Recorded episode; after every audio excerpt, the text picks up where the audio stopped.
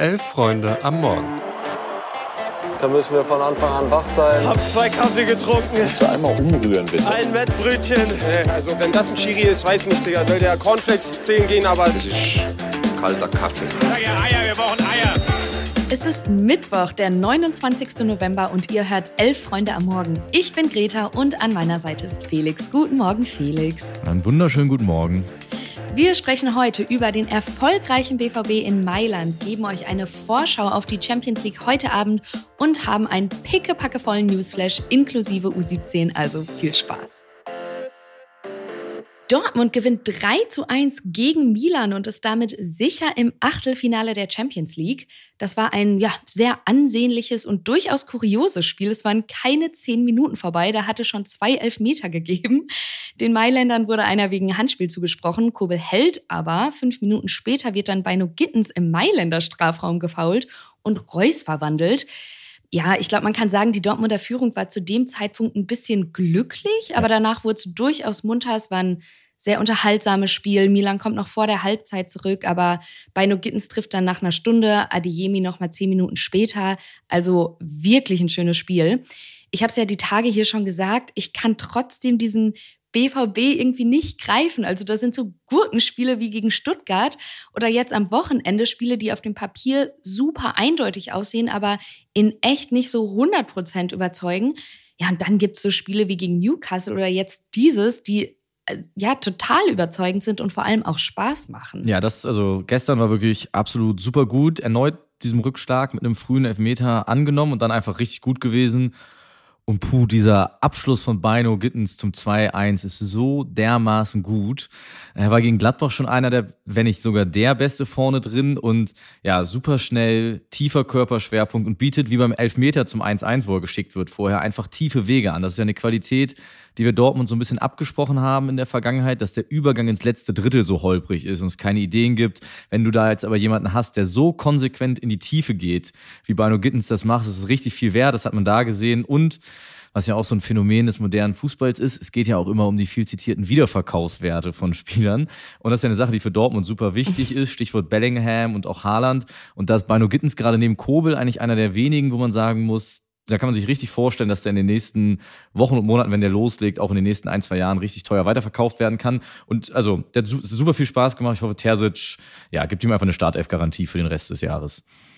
Absolut. Du hast ja jetzt Kobel auch schon angesprochen. Also der hat auch wieder ein überzeugendes Spiel gemacht. Also nicht nur den Elfmeter gehalten, sondern die ein oder andere Chance. Und ich muss auch noch mal Hummels lobend erwähnen. Mhm. Also der war ja in den letzten Wochen immer mal wieder schwankend und dann heißt es ja auch direkt, ah ja, der ist schon so alt und bla bla bla. Aber äh, gestern Abend wieder ein, ein tolles Spiel gemacht. Also kann man nicht anders sagen.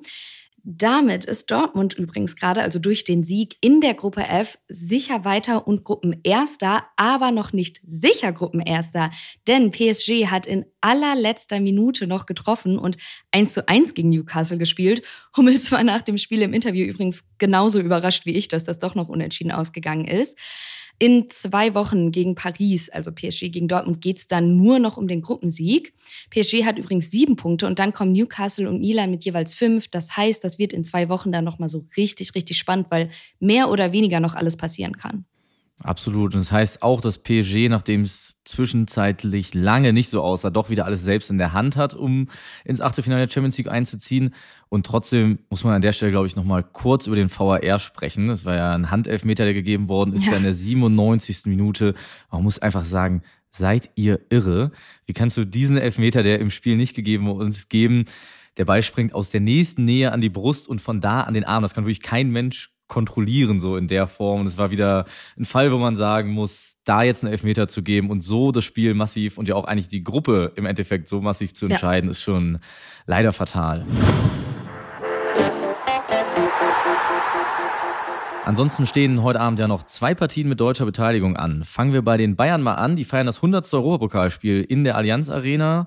Einige bittere Abende wie das verlorene Finale gegen Chelsea sind dabei, aber vor allem einfach eine Menge Heimsiege.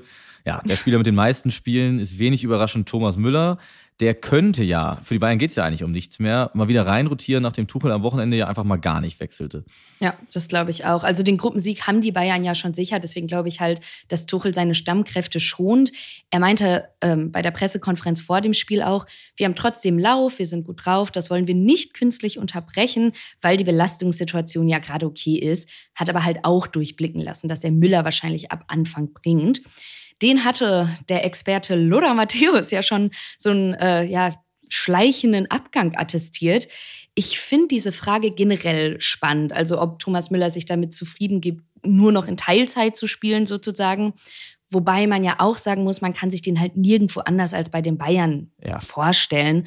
Und er wurde ja auch schon irgendwie hundertmal totgesagt und hat dann doch immer wieder durch Leistung überzeugt. Also ich glaube, das bleibt spannend. Und wegen dieser Aussage bin ich aber auch gespannt, ob es vielleicht nach dem Spiel da nochmal so, ein, so eine kleine Zugabe zu dem Beef zwischen Tuchel und den Experten gibt. Genau. Apropos Teilzeit. Einer, der länger dabei bleiben wird bei den Bayern, beziehungsweise zwei, sind die beiden Torhüter. Manuel Neuer und Sven Ulreich haben gemeinsam ihren Vertrag bei den Super Bayern verlängert und bleiben bis 2025 an Bord. Normalerweise reden wir hier nicht über x-beliebige Vertragsverlängerungen oder Transfers, außer die absolut heiße Phase läuft und Alexander Hack wechselt mal wieder in die zweite saudi-arabische Liga.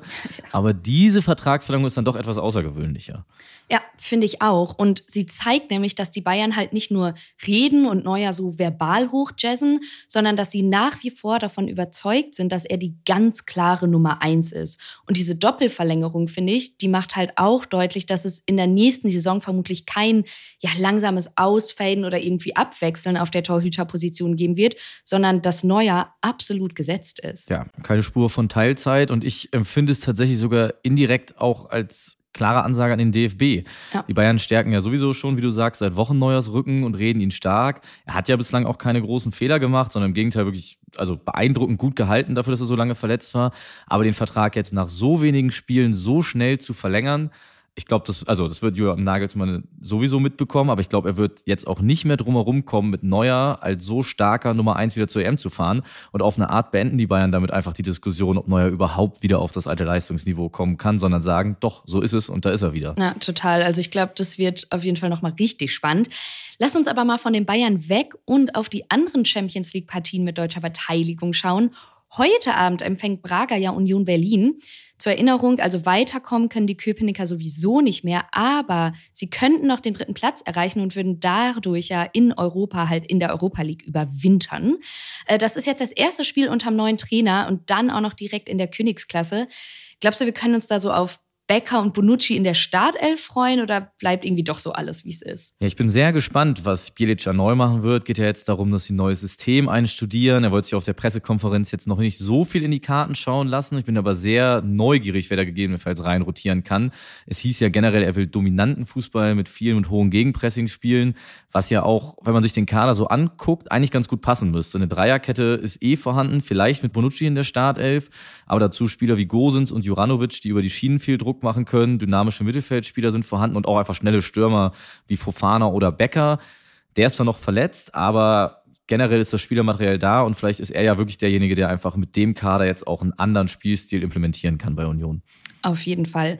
Lass uns mal international bleiben, aber zum Newsflash rübergehen.